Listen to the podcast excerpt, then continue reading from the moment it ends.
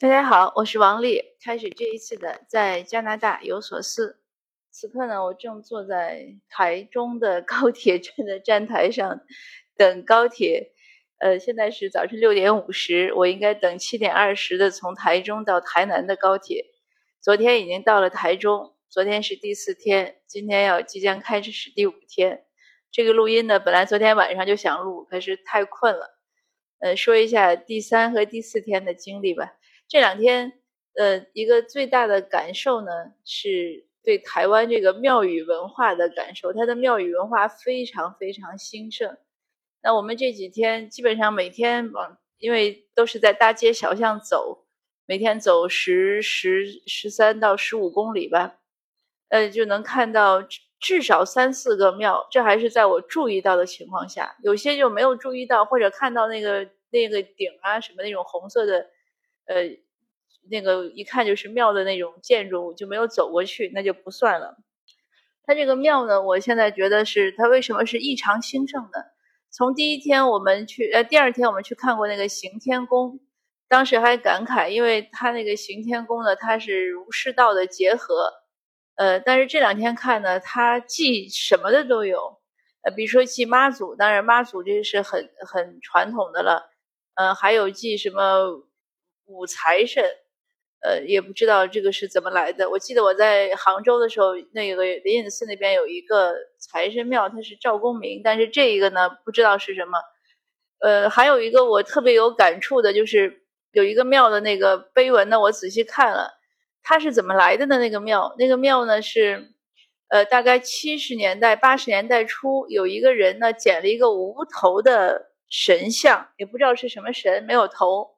那这个人呢，就把他这个神像呢放在他们家祭拜，祭拜呢，他觉得挺灵的。传开了之后呢，那周围的人都去拜，就求财呀、求平安呀，这样都觉得挺灵。那这个地方呢，就他那个住处呢，就成了那个庙的原始的一个道场。那后来随着香火钱给的多呢，他可能那个地方就越来越繁盛，也开始扩建。到现在呢，就变成一个比较大的一个庙。那个庙呢，它肯定是买的地，它是建在一个，就是我看像几栋居民楼中间的一个空庭，大概有那么一两百平米，它就建了个两层、三层的一个一个一个庙。这个真的是，所以可见它这个，呃，也是符合我们这个中华传统文化的，就是泛神，我们很多很多神都是拜的，呃，这个在台湾有充分的体现。那另外呢，他的那个庙里面的，他那个仪轨都很，呃，很严格的。呃，我在台北的时候，在迪化街那儿看到有一个城隍庙，本来想进去看一下，但是一看呢，人家门口就贴着写写的非常清晰的指示牌，就说你要进去呢，你要从哪儿先请了香，然后依次呢，按照一个顺时针还是逆时针的顺序，先走到谁哪个神那儿，要说你的名字，要求婚姻啊，求什么。再走到什么地方再说，呃，要清晰的说出你的名字和你要，呃，为那个为谁祈福的名字。总之，它是言简意赅的一一个牌子上就告诉你要怎么做。那我我们觉得，我当时觉得我也不想去为谁就是去拜，所以我也就没进去。那还有一个有趣的事儿呢，就是昨天在妈祖庙，因为妈祖呢，这是台湾福建这边非常兴盛的一个庙。那我跟小孩说，哎，我说我们进去看看吧。那个庙呢，据说在台中立了有六十年了。呃，那进去前呢，因为那个庙很高，上面里面也没有人。呃，我就想问一下，哎，我说这个去妈祖庙还是要上一炷香的，因为感谢一下妈祖这么多年的这个功德。那我就问那个旁边有一个像办公室一样有个人，有一个老先生吧。我说那你们这个进去上香，这个有个什么在哪儿买呀？什么？然后老先生说，呃，你上去就好，旁边香案上摆着香呀，摆着那些东西，自助。这个过来一辆高铁，它停在这儿，它也不走，好像有点噪音啊。那我接着说，那我上我们上去之后呢，发现确实它那个香香呀，什么纸花呀，那些是自助的，但是也看到一个更有趣的一个标牌。呃，在上面写呢，响应台台北市市政府的号召呢，呃呃，就是大家要环保，呃，要保护地球，所以烧一炷香，心意到了就好，一炷香也很好。呃，他那个原话我忘了，但是写的也是很简洁的。那我跟小孩讲，我说算了，那我们一炷也别烧了，我们捐一点钱，就表示一个表示一个心意就好了。呃，那这个也是一个挺有趣的现象。那这两天呢，感受还有另外一个，就是台湾这边呢，它的这个呃讲究历史，呃，它什么都是讲百年老店呀，它每一个都会强调自己的呃成立的时间午后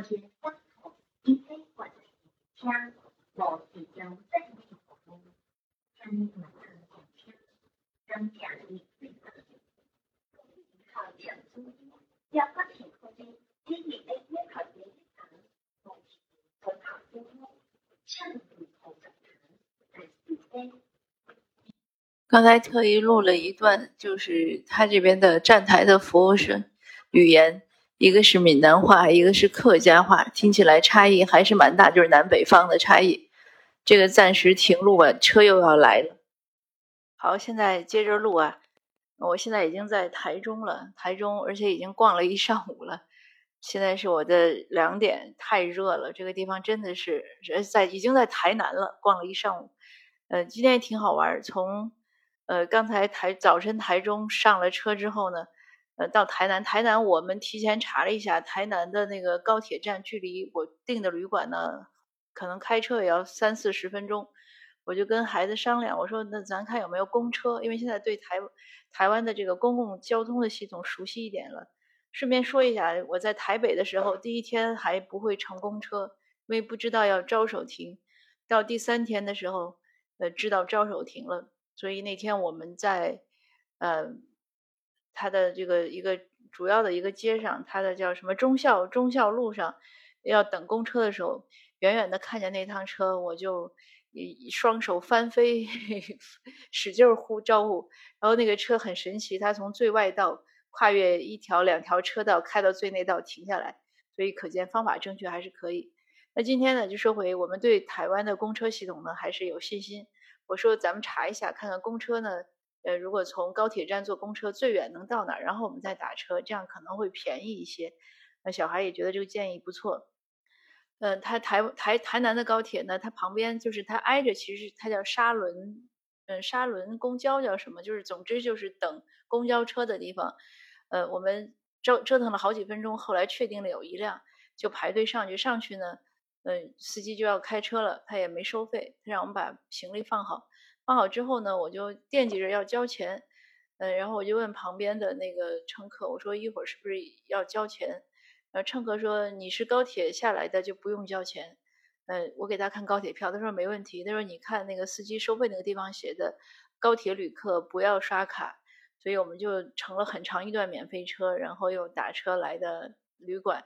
旅馆呢，它是一个很神奇的民宿，我订的时候没注意，它可能是整栋楼。买下来，但是它都算民宿，所以我跟本来是进不来，然后应该是下午三点 check in，但是我们早晨到的是九点，我也糊涂了，我就打电话给他，我说我开那个门大门进不去，因为我们想把行李寄存了然后出去，前几天都是那样，嗯，那他就告诉我们怎么进，进来我们就直接进了房间，所以就算提前的免费 check in 了，还不错。那在台湾这几天呢，在台。北我们住的是叫皇后，呃，旅店二馆，在台中住的是叫叶绿素，叶绿素，它是叶子的叶，呃，绿色的绿，宿是宿舍的宿，嗯，它整也是一一栋小楼，然后他把自己搞得像一个飞机的这样的感觉，什么二楼是韩国，三楼是日本，然后那个工作人员穿的都像民航的制服。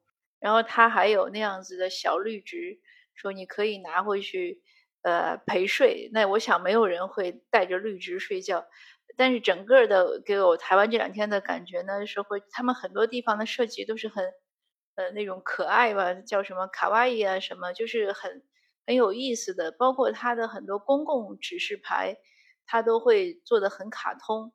这个可能也是它的本省的一个文化风俗。好像这个一打断了，我都有点说乱了。今天想想说一个庙宇文化说过了，然后我就讲说他这边的人呢，还是你只要开口问，他都会给你指路，很热情。这个我也之前讲过了。那今天很好玩，打车的时候呢，那个师那个司机师傅很幽很幽默，是冷 幽默的样子。因为每次我们都会问说，这个大家对蓝叶绿的看法。那司机师傅呢，他说你要问司出租车司机，那可能七个都是绿的，但是他的那个口气是非常不满的。所以我小孩跟我讲说，他可能是蓝的。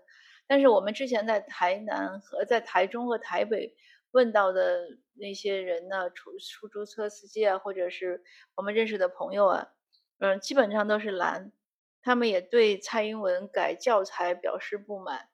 那当然，这个也不是我们节目中要分享太多的。呃，我而且我也相信，肯定是有另外的声音我没有听到，因为我在有一个台北的过街。